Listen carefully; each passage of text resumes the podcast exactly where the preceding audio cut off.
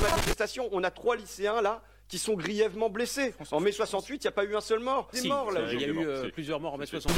sur euh, la rafle du Veldiv. Moi, je considère que la France était à Londres, qu'il s'agissait du régime de Vichy, C'est qui faux était sur le plan historique. Les théoriciens du nazisme se sont appuyés sur la théorie du grand remplacement qui avait été élaborée au 19e siècle contre les Noirs au 19e siècle. Au crible de l'histoire, Maxime Basile.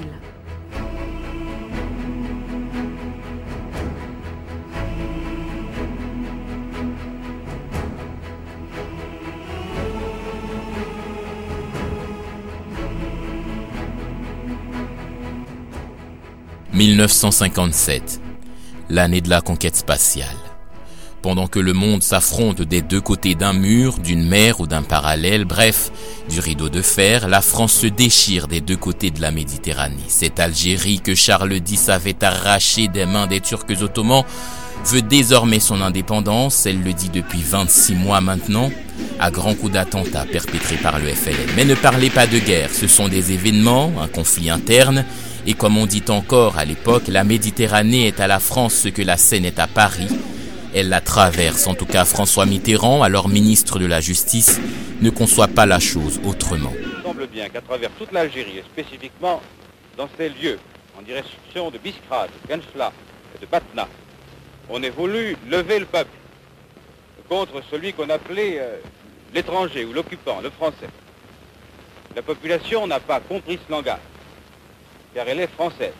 Nous châtirons d'une manière implacable et tous ceux qui seront surpris, euh, agissant d'une façon évidente par le moyen des armes contre l'ordre, euh, doivent savoir que euh, le risque pour eux est immense. Seulement ce 7 janvier 1957, la situation prend une autre tournure. La bataille d'Alger, qui avait déjà commencé dès 1956, selon l'historien Bernard Droz, atteint une nouvelle phase. La France mobilise son armée, dont particulièrement les jeunes du service militaire, les fameux appelés. Le bras armé du FLN, l'ALN se consolide, les colons se retournent contre le gouvernement, disons mieux, contre l'absence de gouvernement. Nous sommes déjà en mai 58 et depuis le 15 avril, le pouvoir est vacant à Paris. 9 mai, le FLN annonce avoir exécuté des prisonniers français en Tunisie, dont trois militaires. Un hommage leur est rendu dans l'unité par les anciens combattants arabes et européens. 13 mai, le gouverneur Lacoste est renversé.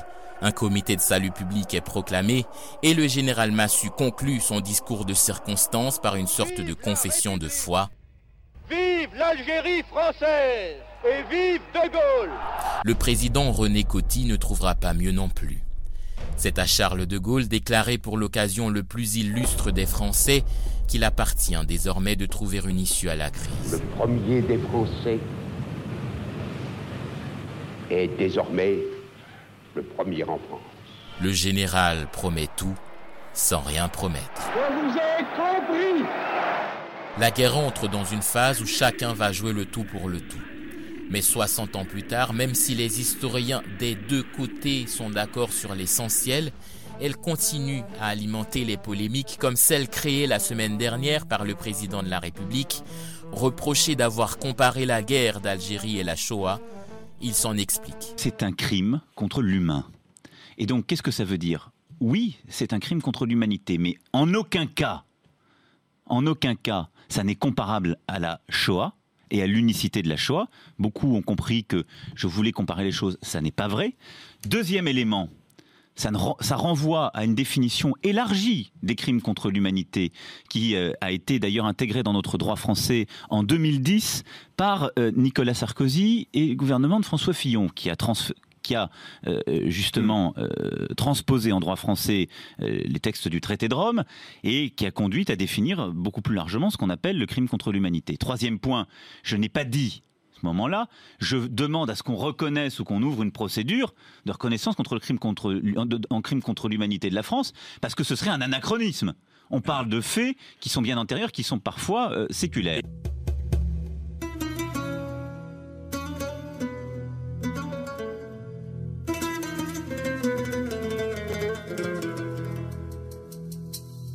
Ce qu'il a dit en revanche, d'après les précisions d'Élysée et les propos rapportés par les journalistes qui l'accompagnaient, c'est que la mémoire de la guerre d'Algérie a pour lui la même importance que la Shoah avait pour Chirac en 1995. N'importe, ces propos ne résistent pas à l'épreuve de l'histoire ni même du droit. Certes, personne ne peut nier qu'il y a eu des actes de barbarie durant cette guerre, mais les documents des historiens et les témoignages des protagonistes montrent qu'il y en a eu des deux côtés. Du côté algérien d'abord, il faut distinguer les attentats visant la puissance coloniale dans les cafés, les transports, les maisons, etc.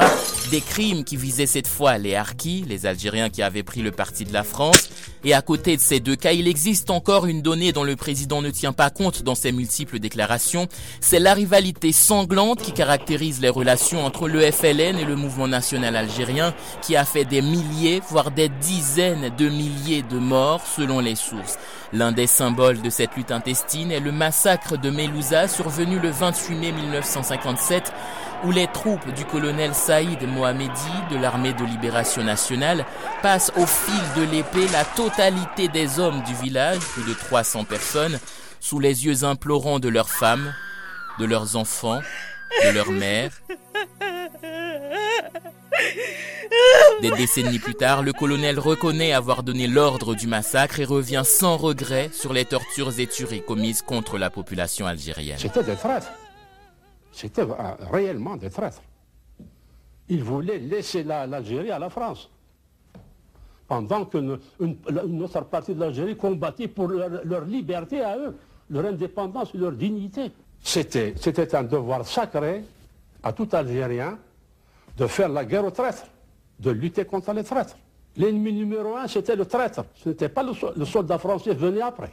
C'était le traître le numéro un qu'il fallait abattre. D'abord que le sang du traître coule. Ah oui, le traître, c'est l'ennemi. Je vous dis, le traître, c'est les pire que le, soldat français. Au balcon, séché draps et serviettes, comme en Italie. On prenait de vieux trains à banquette, on était mal assis. L'Algérie, même avec un fusil, c'était un beau pays. L'Algérie. Du côté français ensuite, la répression n'était pas moins sévère. Les harkis nous ont drôlement esquintés. J'ai été arrêté par la police française, j'ai été esquinté quand même, mais les harkis nous ont serré les côtelettes. Hein. Ils nous ont serré les, les partis, nous ont déposé les gens sur des bouteilles. Inutile de préciser que l'armée et la police poursuivaient férocement le FLN, ses maquisards, ses cotisants, ses partisans réels ou supposés, parfois sur simple soupçon, ce qui est parfaitement illustré par ces témoignages tirés de la série documentaire de Benjamin Stora intitulée Les années algériennes. Euh, nous rentrions d'embuscade de, un matin et à 6 heures du matin dans la forêt. Elle venait de la forêt des Urlamel, on trouve une femme qui sortait de la forêt il était 6h05, 6h10. Donc on l'a arrêtée, je lui ai demandé d'où elle venait. Alors elle m'a trouvé un tas de trucs, elle venait, elle était sortie de chez elle, chercher du bois.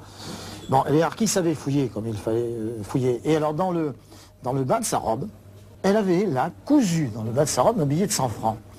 Bon, 10 000 anciens francs en 1961, pour donner l'échelle, un harki gagnait 24 000 anciens francs par mois. C'était une somme énorme, dont elle n'a pas pu donner la provenance. Bon, manifestement, encore une fois, cet argent euh, venait du maquis. Bon, je partais en opération, je l'ai laissé. Eh bien, le résultat, c'est que j'ai vu cette femme le soir. Je l'ai vue allongée sur, le ciment, je l'ai vu lui sauter, sauter à pieds joints sur elle. J'ai vu cette femme qui, qui évacuait tout, ça partait par tous les côtés.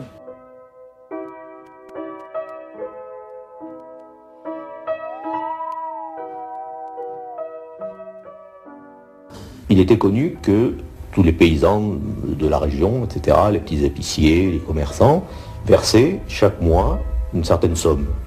Passaient dans un doigt, on ramassait quelques suspects, entre guillemets, et il y avait un petit interrogatoire poussé, jusqu'à ce que le gars dise à qui il versait son, sa contribution au FLN. Et ensuite, on essayait de remonter. Et qu'est-ce que vous entendez par interrogatoire un peu poussé? Des fois, ça allait très vite. Vous savez, ce sont des méthodes assez, assez lamentables. D'abord, on commence par déshabiller le gars pour l'humilier. Ensuite, euh, il y a toujours quelques sadiques qui sont volontaires pour euh, donner quelques coups de poing, quelques gifles, quelques coups de pied. Et puis après, euh, dans certains cas limites, il y avait utilisation de d'AGGN, quoi. ça, c'est... Jacques, vous, vous l'avez vu Ah, je l'ai vu, oui. Mais, vous savez, il n'y a que les gens qui sont de mauvaise foi qui, qui vous disent qu'on n'a pas torture en Algérie. Moi, je vais vous donner mon sentiment très, simplement, très franchement. Personnellement, euh, là, je suis dans un fauteuil. Euh, la, torture, je, réprouve totalement. Bon, ça, c'est l'aspect moral. Maintenant, il y a l'aspect pratique. Il y, a, le contexte. C'est la guerre elle-même qui, génère la torture. Le combat est bientôt transporté en France métropolitaine avec la police de Maurice Papon d'un côté et les militants de la Fédération France du FLN de l'autre. Euh, il y avait, si vous voulez, une action permanente de répression contre répression. Ali Haroun, l'un des anciens dirigeants Donc, de cette fédération. Il y avait une espèce de, de, de lutte urbaine permanente. Les, Algériens, toute l'année 61, étaient pratiquement soumis au couvre-feu, en ce sens que la nuit ou tôt le matin, quand il y avait un ouvrier qui était dans un quartier plus ou moins désert, il, il risquait beaucoup de se faire bastonner, tabasser, et vers la fin, quand il y a eu quelques, euh, quelques policiers qui abattus, là, ils étaient tout simplement assommés et jetés dans les canaux ou jetés dans la Seine, ce qui fait qu'il faut dire la vérité, que le FLN a aussi avait la main lourde vis-à-vis -vis des Harkis. C'est dans cette ambiance de surenchère qu'arrive la signature des accords d'Évian le 19 mars 62 et le 10 octobre suivant, c'est en homme de paix qu'Ahmed Ben Bella monte à la tribune de l'ONU pour représenter le 109e État à être admis dans le concert des nations. Au nom du peuple algérien et de son gouvernement, il m'est agréable d'exprimer à votre Assemblée nos vifs remerciements pour le vote unanime qui vient de consacrer notre admission dans la grande famille des Nations Unies. Notre combat a été un combat pour la promotion humaine, pour l'émancipation nationale, pour le progrès. La dure épreuve que notre pays a traversée ne saurait laisser dans nos cœurs ni haine, ni ressentiment.